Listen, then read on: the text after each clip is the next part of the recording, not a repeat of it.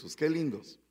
Padre, en el nombre de Jesús te damos gracias. Bendecimos, Señor, esta noche, esta preciosa comunión que tenemos en este lugar, tu exquisita presencia derramada, Padre, para que podamos, Señor, percibirnos de tu presencia y pegarnos a ti, Señor. Te ruego, Padre, que esta intimidad preciosa que tenemos contigo vaya cada día más en aumento, que vayamos cada vez acercándonos a tu lugar secreto, Señor, y que podamos vernos juntamente, Padre, y que puedas contemplar nuestro semblante. Padre, en el nombre de Jesús, te lo suplicamos. Te pedimos en esta noche una palabra que nos aliente, una palabra que nos dé vida, que sintamos el poder de tu Espíritu y que sintamos, Señor, el glorioso avivamiento que se está despertando, que se está levantando en este lugar. Gracias te damos en el nombre maravilloso de Jesús. Amén y amén. Den un fuerte aplauso al Señor. Aleluya. Hoy en la mañana estaba compartiendo con los hermanos de Contracosta que hay momentos en la vida en los cuales pues uno no sabe exactamente encontrarles una explicación adecuada. Y llegó un hermano cuando estaba estacionando el carro allá y me regaló un, un pin para mi saco. Y en el pin estaba puesto la armadura de la fe. O sea, el yelmo, el escudo, la espada, el cinto, la coraza, las sandalias. Pero él no sabía nada de lo que yo venía pensando en el camino. Muchas veces uno como hijo, cuando el papá o la mamá le dicen a uno que haga algo, uno como que dice, mi papá y mi mamá, ¿por qué están pensando así? Como que pareciera que uno en algún momento cuestiona la fórmula de los padres los padres vienen y aplican su fórmula o la mejor decisión que pueden con uno. No sé cuántos dicen amén a eso. Y entonces me recordé precisamente que un día mi mamá y mi abuelita se pusieron de acuerdo las dos para meterme en el ejército. A estudiar, a estudiar para ser oficial del ejército. Y me pareció algo bien tremendo porque al cabo del tiempo, ahora que iba a ir a la iglesia, me puse a pensar, ¿qué estaría, ¿qué estaría pensando mi mamá en haberme puesto en esta academia militar? ¿Qué estaría pensando ella? Porque fíjense que Guatemala estaba, era un país que estaba en guerra y la guerra estaba intensa. En esos años estaba aún más intensa. Y entonces, imagínate que si el país está en guerra y tú le dices a tu hijo, quiero que vayas para ser oficial, y quiero que vayas a pelear. Y yo tenía 12 años. Muchas veces te enfrentas con circunstancias en la vida como que te tiemblan la madurez o como que esas circunstancias te quieren hacer avanzar un montón de años, aunque no sea la edad que en ese momento tú tienes. Por ejemplo, cuando yo tenía 8 años, mi papá me hizo una carta y, ahora cuando la leo al cabo de los años, porque mi mamá la guardó, dice, hijo mío, Sabemos que en este momento nuestro hogar ha terminado. Está desquebrajado, algo así. No le puedo decir exactamente porque no me recuerdo totalmente. Pero a partir del día de hoy, tú eres el hombre de la casa. Yo tenía ocho años. Entonces dije, oh, bueno, mi papá tal vez lo escribió del fondo de su corazón, pero yo no tenía la capacidad de ser el hombre de la casa. Pero cuando yo leí la carta y tenía ocho años, me sentí el hombre de la casa. No, no, de verdad. Me sentí el hombre de la casa y yo salí así, hasta como que con el pecho levantado. Mamá, eh, hermana, vente conmigo, vénganse conmigo. Yo las voy a guiar.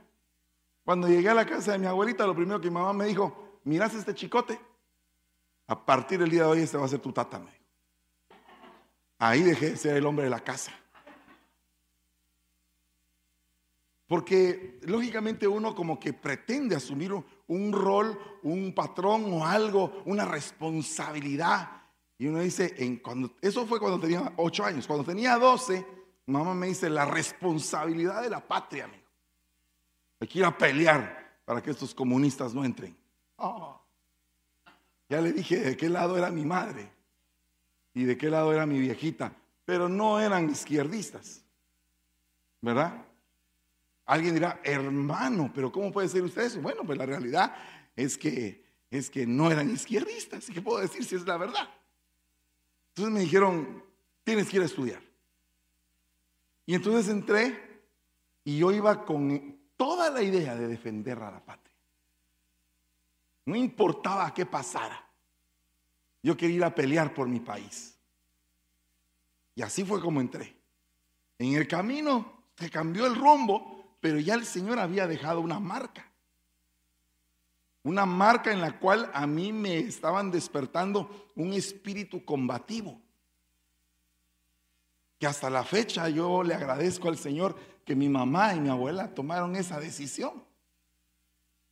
Porque si no lo hubieran tomado, tal vez no tuviera ese espíritu combativo de decir, no importa lo que pase, yo peleo y sigo adelante y me derrumban y me vuelven a levantar. ¿Por qué?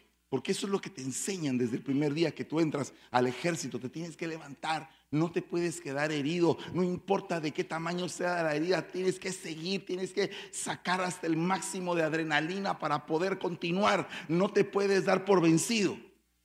Y entonces te conviertes en un luchador de la vida. Y no sé cuántos de ustedes a través de los problemas que han tenido, de las circunstancias que han sido adversas, se han convertido en luchadores de la vida. Esta es mi historia, pero estoy casi seguro que todos ustedes tienen una historia que contar. Gracias, mi amor. Gracias. Eh, cada uno de ustedes tiene una historia que contar. Algo que decir y decir, la realidad es que creo que todos aquí hemos sido formados a golpes.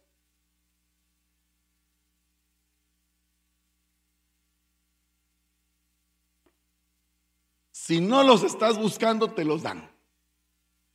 Y si los estás buscando, con mayor razón. Pero la vida te marca a base de golpes. Hay, mire, a mí me impresionan las películas, pero me gustan más las películas que terminan bien. A mí esas películas donde se mueren todos me caen mal. Principalmente si se trata del gladiador. Qué peliculón, hermano. Mm, una, una película tremenda. El único problema es que al final se murieron todos los que no se tenían que morir. Se muere la esposa, se muere el hijo, se muere él, se muere, todos se mueren. Ya no hay segunda parte porque todos se murieron. Y anunciaron la segunda. Aleluya. Entonces, a ver de dónde van a sacarlos. Tal vez los van a hacer antes de morirse. Pero el punto es que qué tremendo que hay películas que uno como que se entristece por eso. Pero por ejemplo, cuando uno ve una película de Rocky, sabe que al final, en el último round, Rocky va a pegar. Y entonces como que tú ya sabes el final anticipado, tú ya sabes que el hombre va a ganar, pero quieres disfrutar con ese hombre, saber que ganó la lucha. El problema del cristiano en este tiempo es que pareciera como que no entiende que está en medio de una lucha. Pareciera que le gusta mucho el evangelio de la media tinta y no sabe que hay cielo e infierno, que hay luz y tinieblas, sino que así como más o menos usted. O como dirían en mi pueblo, en buen caló chapín, cachorro regular tanteado. Y eso crea incertidumbre. Vivir una vida a medias, llega el momento en que eso te crea incertidumbre. No estás certero, no estás definido, no sabes lo que quieres.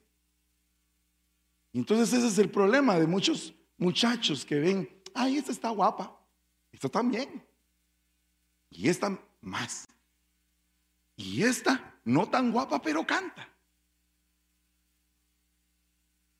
Y no se decide por nadie ni desea tomar un camino certero, sino que está así, como de picaflor, hermano. Y no podemos estar así. ¿Cuántos dicen amén a eso? Tenemos que estar seguros, certeros. Si no, no le toque el corazón a nadie. No vaya a ser que se lo que desquebraje.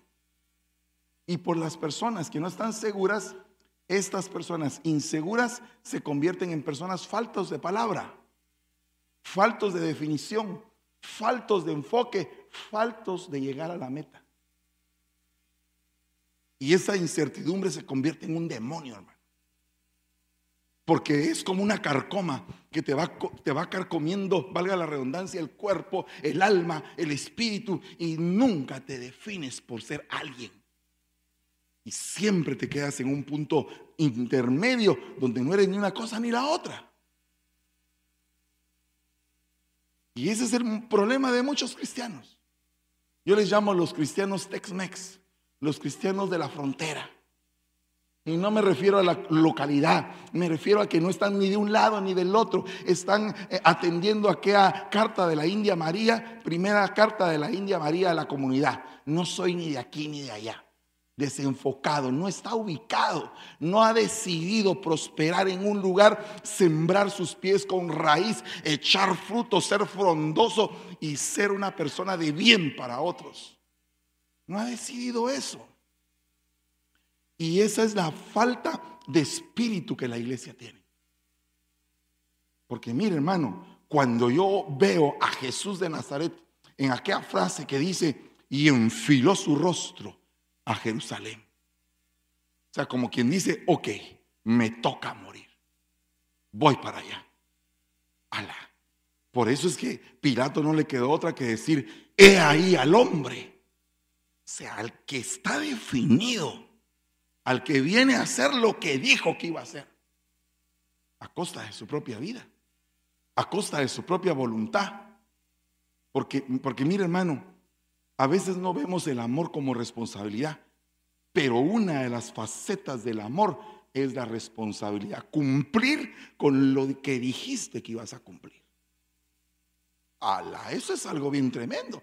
Es una faceta del amor impresionante demostrada en la cruz del Calvario, demostrada en el Getsemaní, cuando el Señor le dijo, no quiero hacer mi voluntad, quiero hacer tu voluntad, quiero cumplir con lo responsable, con mi responsabilidad, claro que sustentada en el amor, pero la responsabilidad es algo tremendo, hermano. Nos hace cristianos de peso, nos hace cristianos de fe, disciplinados correctos, entregados. Nos cambia la vida. Y no digo que en algún momento tú le hayas quedado mal a alguien. No te estoy tirando una pedrada. Te estoy confrontando a que tienes que dar otro nivel. Te estoy diciendo, ¿sabes una cosa? El nivel en el que estás no es nada comparable con el nivel que vas a terminar la carrera. El nivel que vas a terminar la carrera va a ser algo extraordinario. Van a ser como las luces de final de año. Va a ser algo que vas a cerrar con broche de oro. Así tenemos que terminar la carrera. Por eso es que realmente me impacta la vida de Pablo. Cuando él dice, terminé la carrera, estoy con vida y ahora terminé. Hermano, qué tremendo. Porque sin vacilar dice, os he proclamado todo el propósito de Dios. Hay gente que no sabe cuál es el propósito de Dios para su vida. Pero cuando estás enfocado y estás buscando que el Señor te hable, el Señor te va a hablar. El Señor te va a hablar. ¿Cuál es el propósito que tiene Dios para ti? Primero, yo creo que una de las razones que a uno lo mueve a uno tener un anhelo es ver a alguien que ha cumplido sus anhelos. Cuando tú ves a una persona realizada, como que eso te desafía, como que te inspira a poder decir, yo voy a tratar de ser como ese hombre, como esa mujer, como esos que son ejemplo, como los héroes de la fe que terminaron la carrera puestos los ojos en el galardón, aunque no lo vieron algunos de ellos. Pero tenían mirada, la mirada bien puesta. Comenzaron, terminaron. Y cuando tú eres así en la vida, Dios mío, nadie te va a parar. Te conviertes en parte de un ejército de los que se llaman los del mismo sentir. Te vuelves parte del ejército de los más que vencedores, de los que no retroceden, de los que cuando ponen la planta de los pies, el Señor les da el título de propiedad. Porque ve el Señor la fe de ellos. Porque la fe de ellos mueve el corazón de Dios, mueve las manos de Dios, mueve el Espíritu de Dios, porque esa gente no se hace para atrás, ni en su mente ni en su corazón. O sea, es una persona de guerra. Y no es que esté viendo demonios por todos lados, es la misma guerra de la vida y en la cual aparecen algunos demonios. Pero les decía hoy en la mañana a los de Contracosta, la Biblia dice claramente, resistid al diablo y él va a huir de vosotros. Él va a huir. Él va a huir. Oh, alabado sea Dios. Él va a huir, va a salir corriendo, te va a tener miedo. Pero ¿cómo te va a tener miedo? ¿Cómo el diablo me va a tener miedo cuando estés lleno del Espíritu? Cuando realmente estés poseído por el poder de Dios.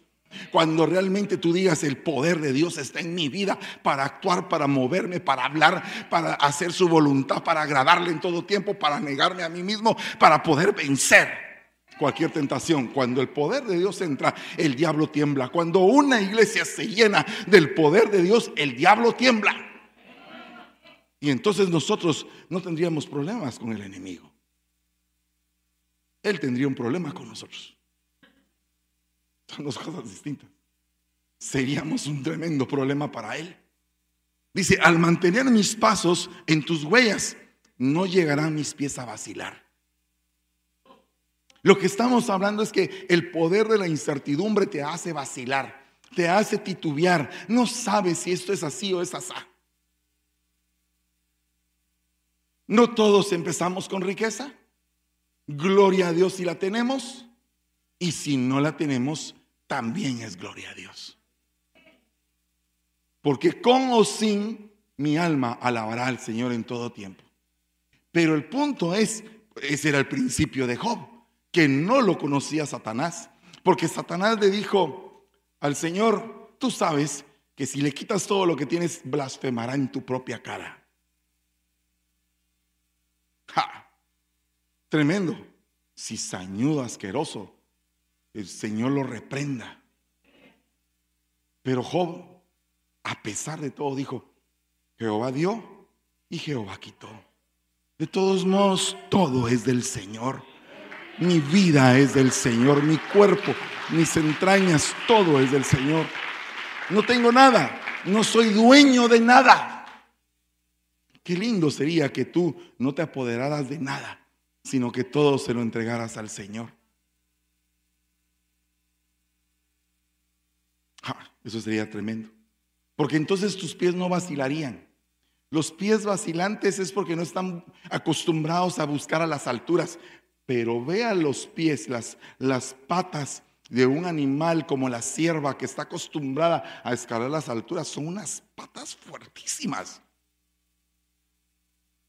los pies del cristiano son fuertes cuando está acostumbrado a buscar el lugar alto, porque vaya si no es difícil escalar. Yo se lo digo porque mi hijo tuvo la gracia de llevarme al gimnasio hace unos días. Y yo le dije a él, hijo mío, sí, padre mío, me dijo, hoy no tengo ganas de caminar tu padre está cansado. No te preocupes, padre. Te llevaré a una máquina que no tienes que caminar, tienes que subir gradas. Y yo dije, ¿para qué fregados hable? Y me dijo, te la voy a poner fácil, me dijo, te la voy a poner en número tres. Tres. Y empezó esa cosa. Eh, yo llevaba cinco minutos y decía, Señor Jesucristo, qué suplicio, qué dolor. ya, el dolor ya me había subido a la cabeza, ya estaba desesperado, sentía que era la tribulación ahí, pero por no, pero por no defraudar al muchacho, yo seguía, yo seguía escalando y ahí su pastor iba escalando, pero ya las rodillas todo, Dios mío, Señor, ¿quién me, vin, ¿quién me trajo aquí? Quería protestar. Vaya que a usted le da mucha gracia lo que a mí me pasa. Para mí no era nada gracioso, fíjese, me dolía todo el cuerpo. Pero entendí que, eh, que eh, escalar es difícil. No es tan fácil. Esto te da una lección de vida porque subir dimensiones espirituales no es fácil. En cada dimensión espiritual como que hay una prueba, como que hay algo difícil que tener que superar para alcanzar esa sazón, ese temple, esa madurez. ¿Entiendes? Porque el problema es que muchas veces uno se cree lo que no es. Ay, a mí el diablo me hace los mandados y bien revolcado te tiene, hermano. O sea, no, no es así. Tenemos que saber. Decía el pastor de mi pastor, no le agarres la cola al tigre, decía. Si no estás preparado con una escopeta. Lo voy a decir bíblicamente, no te puedes ir a meter a la batalla si no sabes cuántos soldados tienes. Y hay gente que se mete en batallas espirituales, en batallas espirituales, y sabe que está mermado su ejército. ¿Para qué se va a meter? Es hora de reclutar, no es hora de ir a la batalla. Es hora de buscar más reclutas que quieran incorporarse a las filas del ejército de Dios. ¿Cuántos dicen amén a eso? Aleluya. Y entonces aquí dice, encomienda a Jehová tu destino, tu destino, tu final, y Él te sostendrá. Pues no va a permitir que el justo esté vacilando. Cuando tú encomiendas el futuro de tu vida, la de tus hijos, la de tu amada, la de tu amado, cuando tú encomiendas tu vida y la depositas en el Señor, no puedes salir avergonzado. ¿Cuántos dicen todavía un fuerte amén? Porque yo, yo creo firmemente en que mi vida se sostiene en el Señor. Porque yo nací de nuevo, hermanos. Yo nací de nuevo. Yo ya no soy el que era antes. Pero eso no significa que sea perfecto. Significa que estoy en una evolución constante para que el gusano se vuelva mariposa. No vaya a pensar que el renacuajo se vuelve sapo. Pero el punto es que nosotros tenemos que pedir al Señor misericordia. Y decirle, Señor, yo, yo quiero que mi futuro seas tú. Yo quiero que mi final de mis días, el último respirar de mi ser, seas tú. Que así como te siento ahorita, te sienta aún más cada día. Eh, eh, o sea, que seas un recipiente de todo don, de toda virtud que descienda de lo alto. Que no solamente te dediques a hacer dinero. Gloria a Dios porque haces fortuna, gloria a Dios porque haces empresa. Bendigo tus manos y sigue adelante. Haz todo lo que tengas que hacer. Todo lo que esté al alcance de tu mano, agárralo, dice la Biblia. Y sé próspero. Pero no te olvides de honrar al Señor tu Dios. No te olvides, y no estoy hablando solamente de ofrenda y de diezmo, estoy hablando de tu propia vida. No le des a Dios lo que te sobra. No le des a Dios lo que te sobra de tiempo, no le des a Dios lo que queda. No, no, no, no, no. Dale a Dios tu primicia, la primicia de tu corazón, la primicia de tu vida, la primicia de tus actitudes, la primicia de tu mañana, la primicia de tu pasado mañana, la primicia de todos los días que sea para Él. Que tu prioridad empiece con Él y que tu día termine con Él y que hoy cuando vayas a dormir le digas, Señor, gracias, gracias. Y si tú quieres agregarle un poquito de salsa a los tacos, dile, Señor, feliz noche.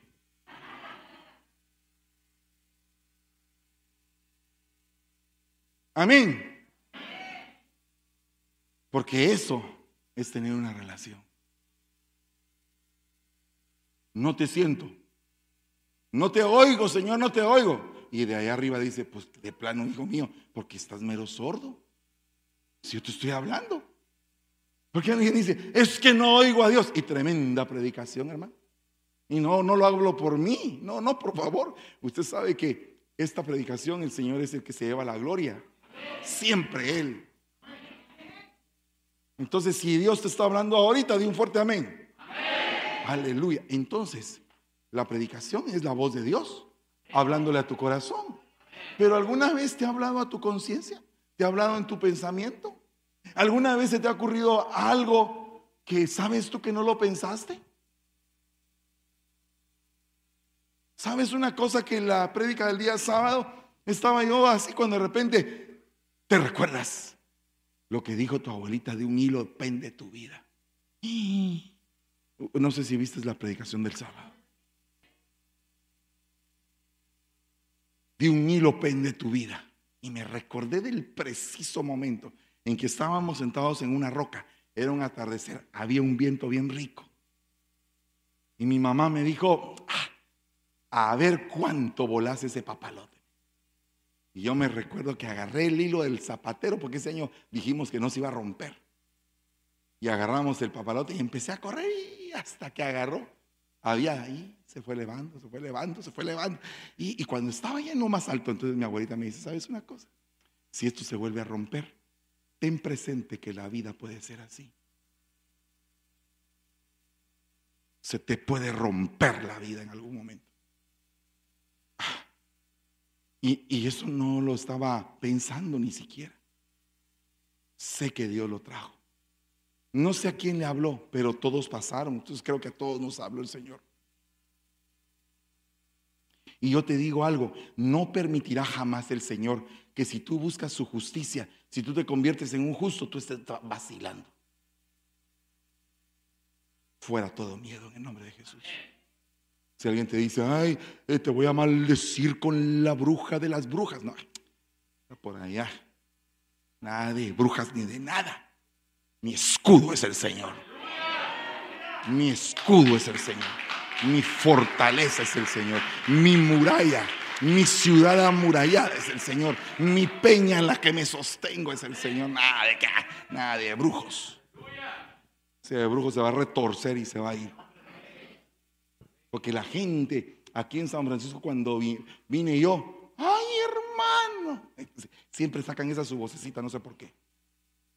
Ay hermano, mire aquí, aquí agarran los satanistas hielo y lo empiezan a hacer así para que la iglesia se enfríe.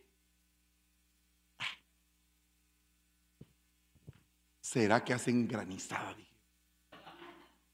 Raspado en México. No sé cómo le dicen en El Salvador a eso. Oh, minutas. O sea que lo que uno. Yo vengo aquí a estudiar, eh, no inglés, pero sí chilango un poco. Y, salvadoreño y de todo.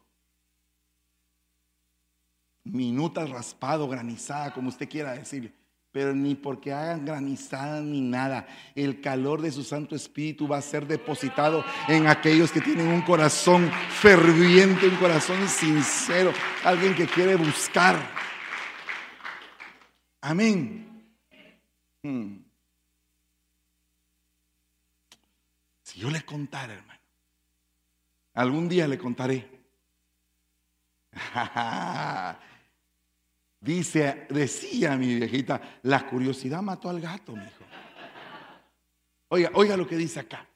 No habrá entre ellos cansado ni quien vacile. Ninguno se dormirá, no significa que les va a dar insomnio, sino que van a estar alertas, van a estar vigías con los ojos así bien pelados, así, pero pendientes de lo que pase, expectantes, llenos de fe. Allá en Guatemala contaban la historia de un chucho, perro, dog. Yo tengo que traducir, ¿va? Entonces, entonces, ¿qué le dicen el cadejo, hermano? Que se aparece a los que en la noche van caminando solos y están borrachos, el cadejo los encamina. Ah. nombre.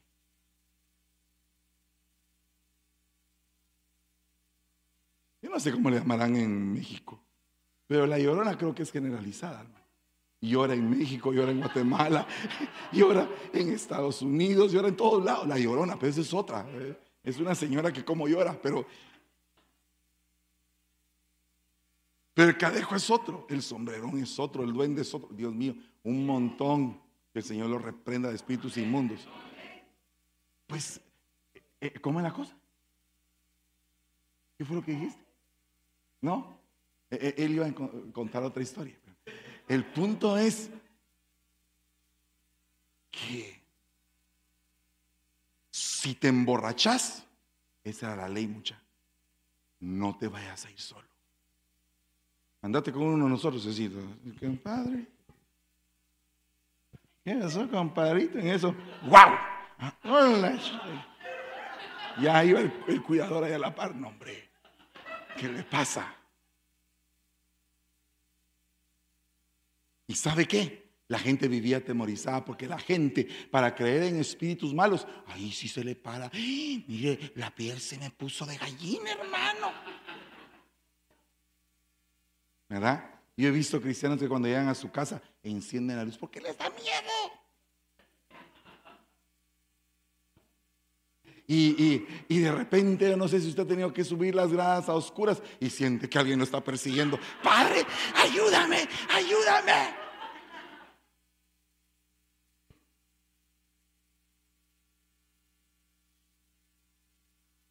Eso del vacilar está delicado. No es el vacilar que, se conoce en el pueblo. Andaba de vacilón, dicen algunos, eso es otra cosa. Este es vacilar de incertidumbre de no estar seguro, de tener miedo, de estar con espanto, con horror, de tener una como especie de vacío, una esfera donde la persona piensa que no sabe qué va a pasar. Ninguno se dormirá, ni le tomará el sueño. A ninguno se le desatará el cinto de la cintura, ni se le romperá la correa de sus sandalias. Estará firme estará seguro. No estés vacilando, hombre. No, pero eh, en el sentido de la incertidumbre y tampoco de la otra forma. Sé firme. La gente necesita ver una iglesia firme. La gente necesita ver una iglesia de testimonio. No que hay un empresario en la iglesia, contrata a tres hermanos que son los problemáticos.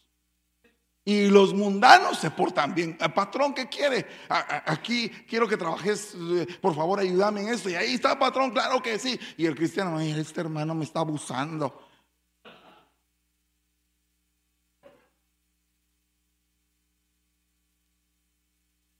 Uy, cualquier parecido puede ser pura coincidencia. No es profecía.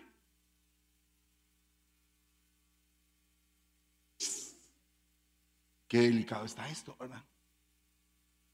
Y yo he conocido algunos hermanos que como hermanos empresarios tienen la incertidumbre si contratan a un hermano de la iglesia. En algún momento uno les dice, hermano, mire, el hermano fulano aquel, eh, él quiere trabajar. Ah, vaya hermano, que Dios lo ayude. Pero hermano, ¿usted no tiene un trabajito? No. No. Ah, hermano, ¿y por qué no? Porque ya lo contraté una vez no, hermano. Hmm. Qué delicado, ¿verdad? En lugar de decir, hazla este hermano, es cálido.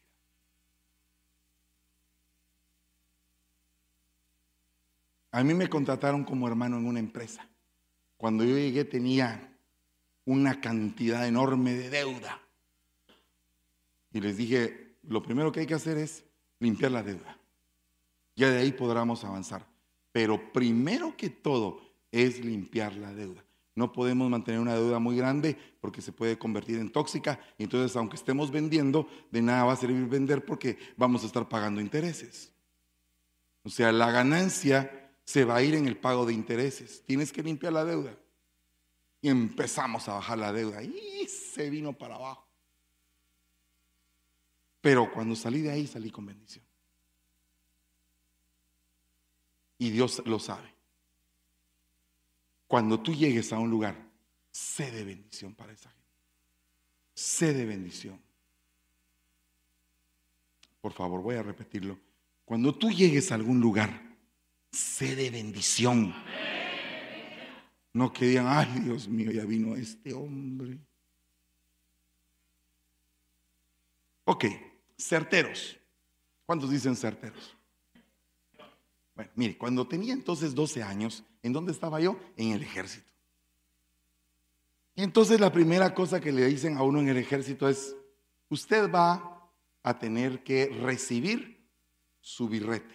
¿Qué es el birrete? Es lo que uno se pone en la cabeza. Lo pelan a uno puro whisky, no sé si sabe usted que es un whisky, perdóneme mi lenguaje cuaternario, pero ¿cómo conocer aquí un whisky? Chayote. Aquí ahí está, ahí está.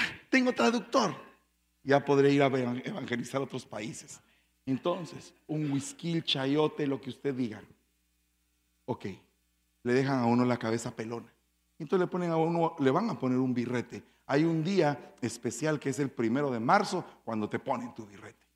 Entonces, de enero hasta marzo no tienes birrete. Eres, eres un gentil y publicano. Eres lo peor, la escoria del batallón. Eres la peor basura que te puedas imaginar. Y así te tratan. Pero para ganarte el birrete te dan una castigada. De aquellas que te dejan boqueando, llorando, con náusea, con vómito. Y casi que te torturan para ese día. Cuando tú llegas a recibir el birrete, tú llegas con honor. Porque dices, lo sudé. Me castigaron porque me pongan esto. Me dolió porque las cosas que en la vida tienen valor se necesitan agallas. Se necesita dolor para conseguirlas. Yo le, me, le puedo poner 20 mil ejemplos de gente que pasó por un dolor indescriptible para llegar a puestos extraordinarios. Tuvo que pasar pruebas impresionantes para llegar a ese lugar. Y algunos, a pesar que las pasaron, no llegaron porque otros lo hicieron mejor que ellos. Dígase, por ejemplo, en los Juegos Olímpicos, de gente que llega a los Juegos Olímpicos con esperanza de una presea y han luchado toda su vida por alcanzar esa presea y no ganar porque hubo uno mejor que ellos. Es algo bien difícil. Decía un libro de un hombre que decía, ¿cómo hacerse rico? Y decía, como deportista, ni lo piense. Así decía, eh, ¿usted piensa hacer dinero como deportista? Ni lo piense. De seguro hay un montón más talentosos que usted. Y me puse a pensar, mm, como deportista, no. Uno tiene que conocer su realidad, ¿no cree? Volviendo al punto, me colocaron el birrete. Entonces, al final del año, había una prueba. Y era que teníamos que armar y desarmar una carabina. La carabina Remington 22 de la Segunda Guerra Mundial. Y teníamos que armarla y desarmarla en un minuto. Ah, no, perdón, en tres minutos. Ok, entonces le daban a uno la carabina, ¡pac! Y uno, ¡pac! La recibía. Tenía que quedar quieto así, aunque le doliera a uno todo. Y entonces el, sargento, el encargado, el oficial, decía, ¿listos? Ya, paz.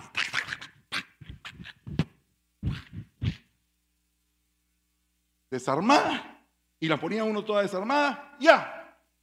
Y después, otra vez, armar. Ya. Y después pasaba el, sargento, pruebe las carabinas. Y el sargento hacía, agarrar la carabina y, y algunas que como las habían armado mal, trabada la carabina. Cuando ya iba llegando a donde yo, que no se trabe, padre.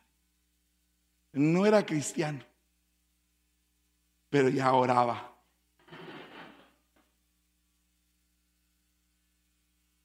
no se trabe, que no se trabe, que no se trabe. No te, no te dan chance ni de cerrar los ojos. Solo agarran la carabina y crack, crack. Y cuando suena el resorte que track, cargó y la pones, sientes como que un alivio, porque los que se les trabó se les llama a los muertos. Porque si se le traba a uno en combate su arma, hay una gran probabilidad de que te maten. O sea que ese entrenamiento de armar y de desarmar te ayuda a entender tu vida. O sea, lo que no te puedes tomar tres minutos para armar y desarmar puede costar tu vida en la guerra. Eso fue una de las cosas que aprendí. La otra cosa que aprendí es a usar doble calcetín. No va a creer que ahora ando, con doble calcetín. Pero doble calcetín porque decía el capitán que las mejores armas de un infante eran precisamente los pies. Si un hombre o mujer de infantería se quedaba sin poder caminar, había una gran probabilidad de morir. Y entonces él cada rato nos examinaba para ver si teníamos callos. En ese tiempo no tenía yo. Nos ponían descalzos y miraban. Usted tiene una uña encarnada, vaya a la, enfermería. Sí, mi capitán. usted tiene dos callos, quítese esos callos. Usted tal cosa. Nos cuidaban los pies.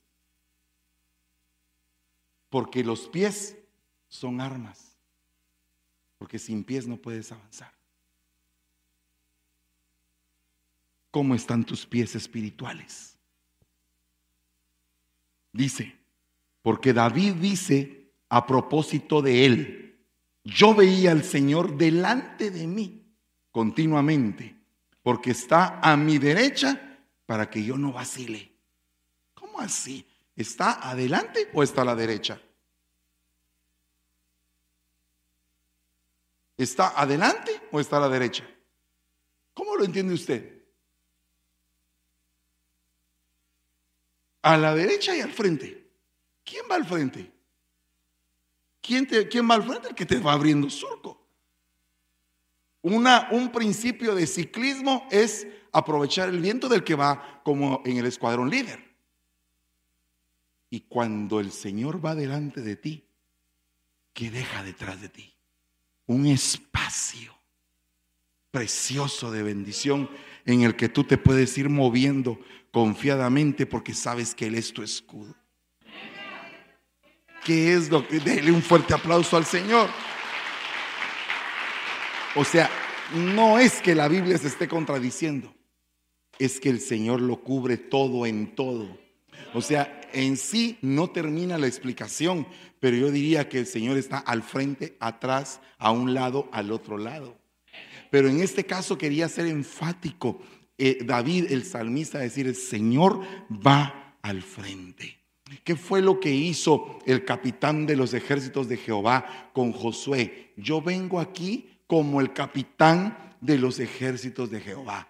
Y, y, Josué se postró y lo adoró. Y la Biblia dice que uno puede adorar solo a Dios. Entonces, si, Josué lo adoró y él no se lo prohibió, el que estaba ahí, Dios mismo, haciendo batalla contra los enemigos en pos de su pueblo Israel. Cuando tú sabes que la batalla va perdida y tú dices, Señor, esta batalla va perdida. Y de repente el curso de la batalla toma otro curso y empiezas a ganar. Y tú dices, ¿qué pasó aquí? Esto es sobrenatural. Claro, se está haciendo manifiesto el capitán de los ejércitos de Jehová en tu vida, en la batalla que estás librando para darte la victoria.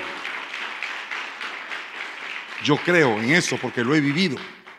Yo creo en eso. Yo he vivido batallas donde digo voy perdiendo. Y voy perdiendo y, me está yendo horri, horri, o sea, horrible pues. ¿Cómo estás? Horri, horrible. Horrible. Ok. Ya nos entendemos. Significa lo siguiente. Aunque te vaya horrible, Dios puede cambiar. Todo a tu alrededor para bien tuyo. Todo de un día para eh, que de un día para otro. Cuestión de segundos. Las cosas pueden cambiar. Suelta la palabra, Señor, suelta la palabra y mi siervo va a sanar. Suelta, solamente di, solamente di, quiero que sane. Eso es todo lo que necesito. Que sane, con que digas, sana. Eso es todo. No necesitas ir. Tú armas la esfera de la certidumbre. Quiero llegar al punto, perdóneme.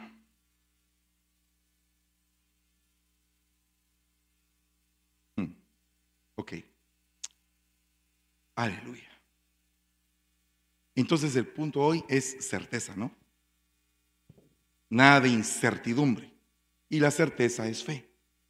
¿Qué sería lo contrario de fe? Incredulidad. Bueno, entonces solamente le voy a enseñar este versículo que me impactó y con eso termino el mensaje. Bueno, tal vez no, pero sí casi lo voy a terminar. ¿Tú crees que Dios es uno? Haces bien. También los demonios creen y tiemblan. Uy, son demonios creyentes. Perdón. Yo había oído demonios de vicio. Yo había oído demonios de prostitución. Había oído demonios de adulterio. Había oído demonios eh, enviados por brujos, por hechiceros. Pero demonios creyentes. ¿En dónde podrán estar ese tipo de demonios? ¿Qué cree usted que habla un demonio creyente?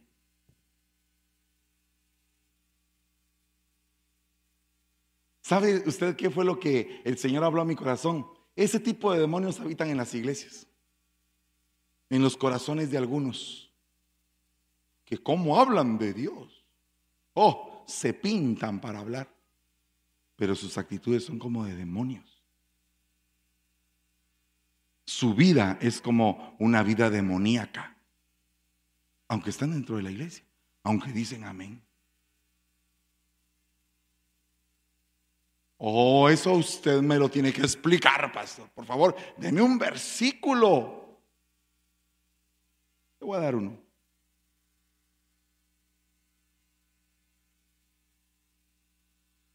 Lucas 4:33. Estaba en la sinagoga. ¿Cómo así? ¿En dónde estaba? ¿En dónde? Oh, ¿Y qué es la sinagoga? Oh. Estaba en la sinagoga un hombre poseído. Por favor, ¿de qué hablaba este hombre antes de estar manifestado? ¿De qué ha de haber hablado? ¿Cómo ha de haber entrado ese hombre a la iglesia? ¿Cree usted que entró? Voy a entrar. No. Entró como así. Hermano, ¿qué tal está? Dios le bendiga, Dios le bendiga. Y de repente, en pleno culto, entra Jesús y aquel se descompone. Estaba en la sinagoga un hombre poseído por el espíritu de un demonio inmundo y gritó a gran voz, déjanos. ¿Qué tenemos que ver contigo, Jesús de Nazaret? ¿Cómo lo conocían? Va? Has venido a destruirnos. Y después dice, yo sé quién eres, el santo de Dios. ¿Cuántas personas dicen que Jesús es santo y sus actitudes demoníacas? Entonces Jesús lo reprendió y diciendo, cállate y sal de él. Y después que el demonio lo derribó en medio de ellos, salió de él sin hacerle ningún daño. Bye. ¿En dónde estaba metido? ¿De qué ha de haber hablado ese cuate? Cuate ahora. Antes no era tan cuate.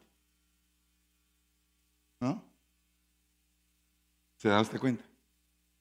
Entonces, dice, y sanó a muchos que estaban enfermos de diversas enfermedades y expulsó muchos demonios.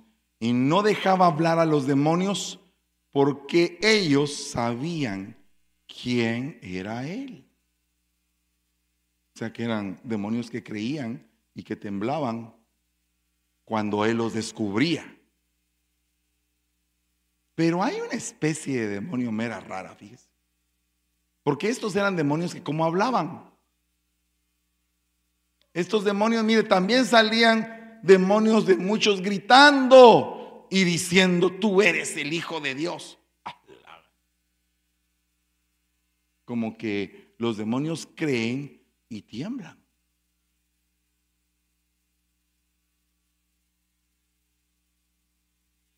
Y el famoso Gadareno. Ese no vamos a hablar hoy. Quiero llegar a este punto.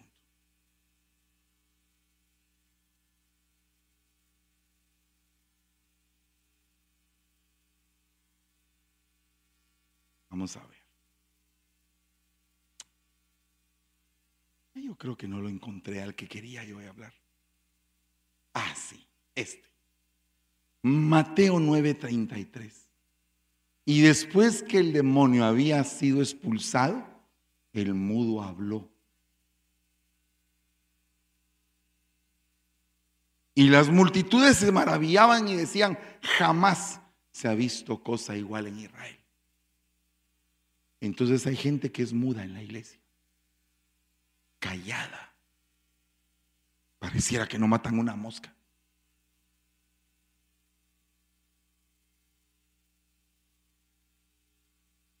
¿Crees en Jesús?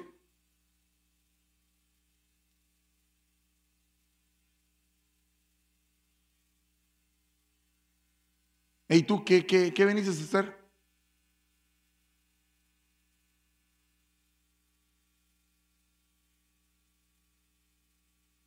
¿Y qué pasa cuando un muchacho, una muchacha, jovencitos mozalbetes, eh, ¿qué estabas haciendo? Nada. Nada. Mm. Nada. Nothing, dicen en mi pueblo. Nada. Nada. ¿Cómo que nada? Mm. Te miro raro. Con permiso. Mm. ¿Cree usted que existe la frase demonio de iglesia?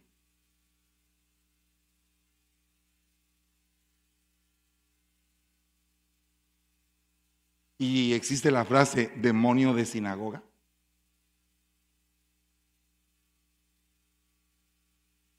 Uy, ya me dio miedo, hermano.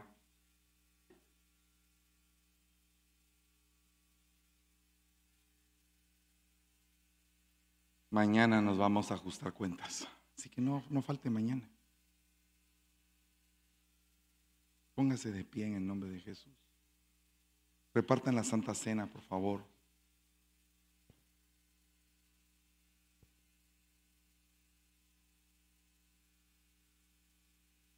¿No le deja a usted pensando un poco este tema?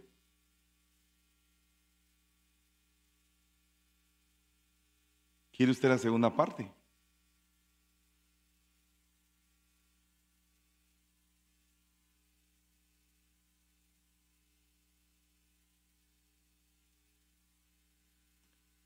Dice que el Señor nos dio poder para reprender.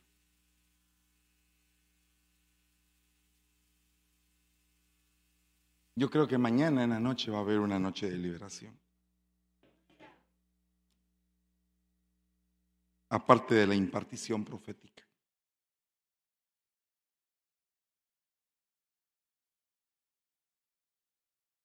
Alabado sea Dios. Si este mensaje tocó tu corazón y ya tienes la Santa Cena, ven al frente en el nombre de Jesús. Y aquí estoy.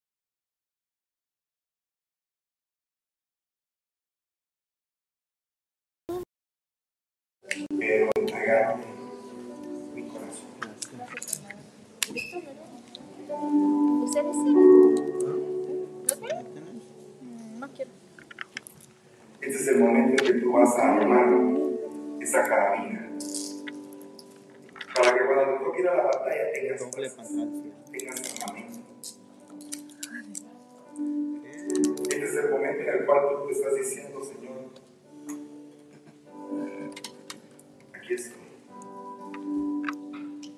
Listo para enfrentar batalla. Listo para ir a la batalla.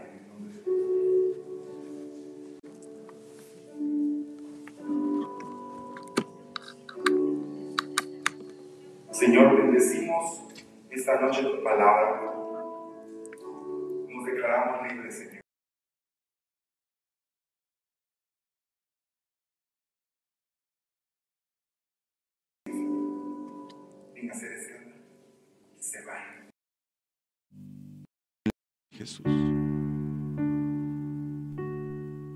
Y que tengamos paz en medio de cada batalla.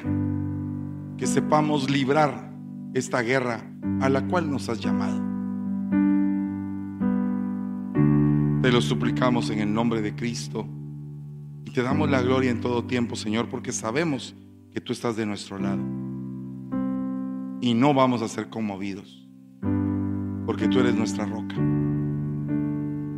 Porque el mismo Señor la noche en que iba a ser entregado tomó el pan y dando gracias lo partió y lo entregó a sus discípulos diciendo, tomad y comed todos de este pan, porque esto es mi cuerpo, que será entregado por ustedes para el perdón de los pecados.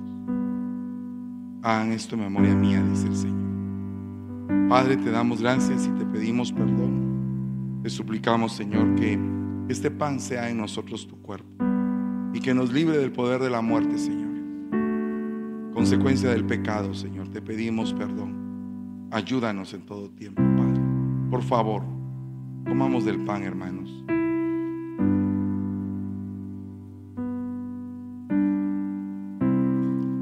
Esto es mi sangre, dice el Señor. Sangre del nuevo pacto que hago con ustedes para el perdón de los pecados. Hagan esto en memoria mía, dice el Señor. Tomemos de la copa.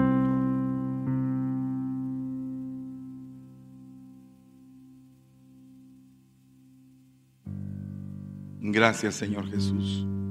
Bendecimos tu nombre, Padre.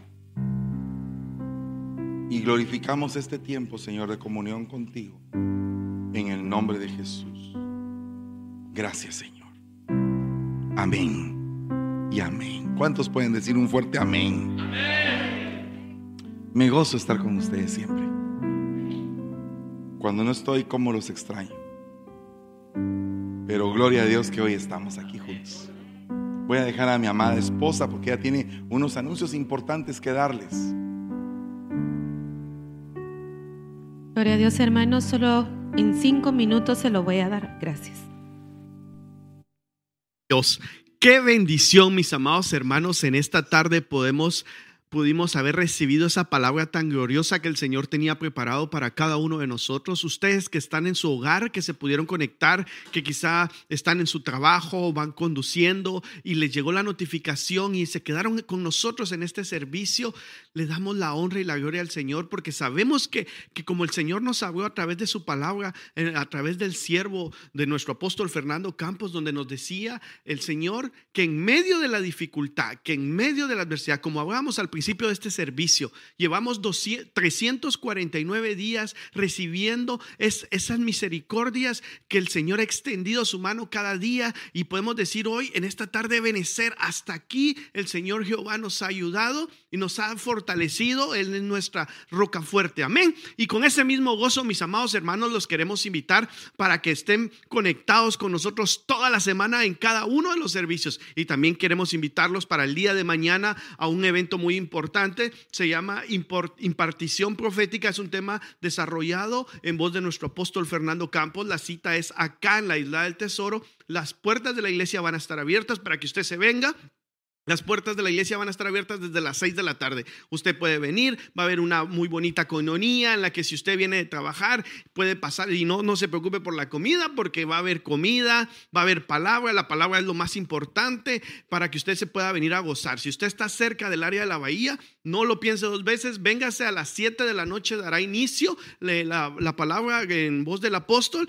Si usted puede venirse antes, si usted se va a atrasar o tiene un atraso, tampoco que no sea un impedimento para que usted se venga con nosotros y podamos compartir, podamos recibir esa palabra, porque es esa palabra la que está edificando nuestras vidas y la que nos quiere llevar de gloria en gloria, la que en cada uno de los procesos de la palabra nos va a servir. Sabemos que ya solo faltan 26 días para que el año termine. Amén. Y estamos a la espera de lo que viene el 2022. Qué, qué bendición la que el Señor tiene ahí esperando para que usted la arrebate, para que usted venga, para que usted se acerque a Él y reciba esa bendición y sea y tome de esa bendición. Recuérdese toda la semana en las transmisiones. eh, tenemos diferentes transmisiones. El día martes usted puede estar conectándose con nosotros, lo que es la escuela profética a las 7 de la noche. Los días eh, después tenemos una segunda clase en escuela evangelística. Esa se da a cabo a las 8.30 de la noche. Los días miércoles ha sido, déjenme compartirles, ha sido de edificación y de bendición para nuestra vida en noches matrimoniales donde hemos escuchado testimonios de hogares desintegrados y el Señor ha hecho la obra, el Señor ha extendido su mano poderosa a, nuestros hogares, porque le puedo decir, gloria a Dios, porque ha sido transformado mi hogar y yo sé que el suyo también ha sido transformado a través de la palabra. Queremos invitarlo para que sean parte del servicio el día jueves tenemos devocional con nuestra pastora Debbie Campos, enseñanzas, doctrinas, donde hemos ido aprendiendo de los frutos y temas muy importantes que nos sirven para nuestro crecimiento. Amén.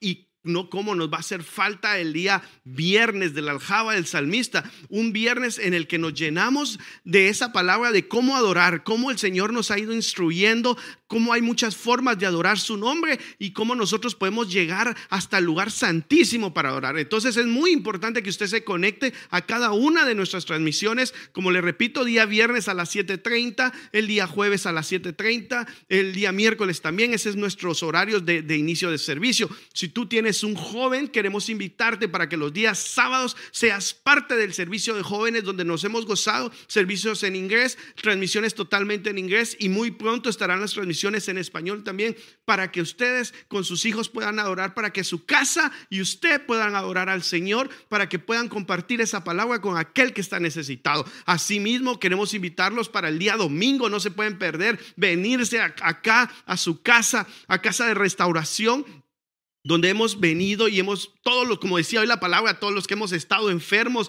todos los que hemos estado tristes, todos los que hemos tenido problemas, hemos llegado a este hospital y el Señor en su infinito amor ha ido transformando cada una de nuestras vidas. Recuerdes, el día domingo tenemos cuatro servicios, dos por la mañana en nuestra eh, iglesia hermana Contra Costa que dan inicio a las 9 de la mañana y a las 11.30 y acá en la isla del Tesoro por la tarde a las 3 de la tarde y a las 5.30 de la tarde. No hay pretexto no hay motivo para que durante toda la semana usted pueda recibir esa palabra. Usted puede edificar su vida, su hogar, con sus hijos y con aquellos, hasta incluso con sus compañeros de trabajo. Comparta esa transmisión. También queremos invitarlos que no se pierdan el retiro de damas, mis damas valientes que ya están anotadas, que ya están apuntadas y las que todavía están pensando en hacerlo, Hágalo, hermana, que sea para edificar su hogar, su matrimonio.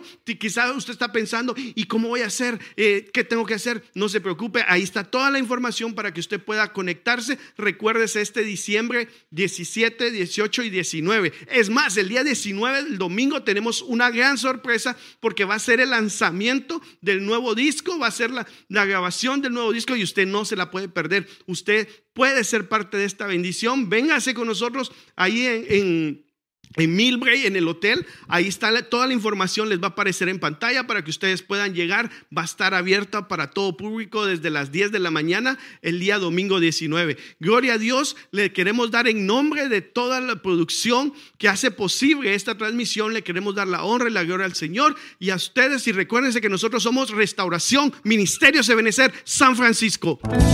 La palabra que restaure y alimente mi que me muestre el camino.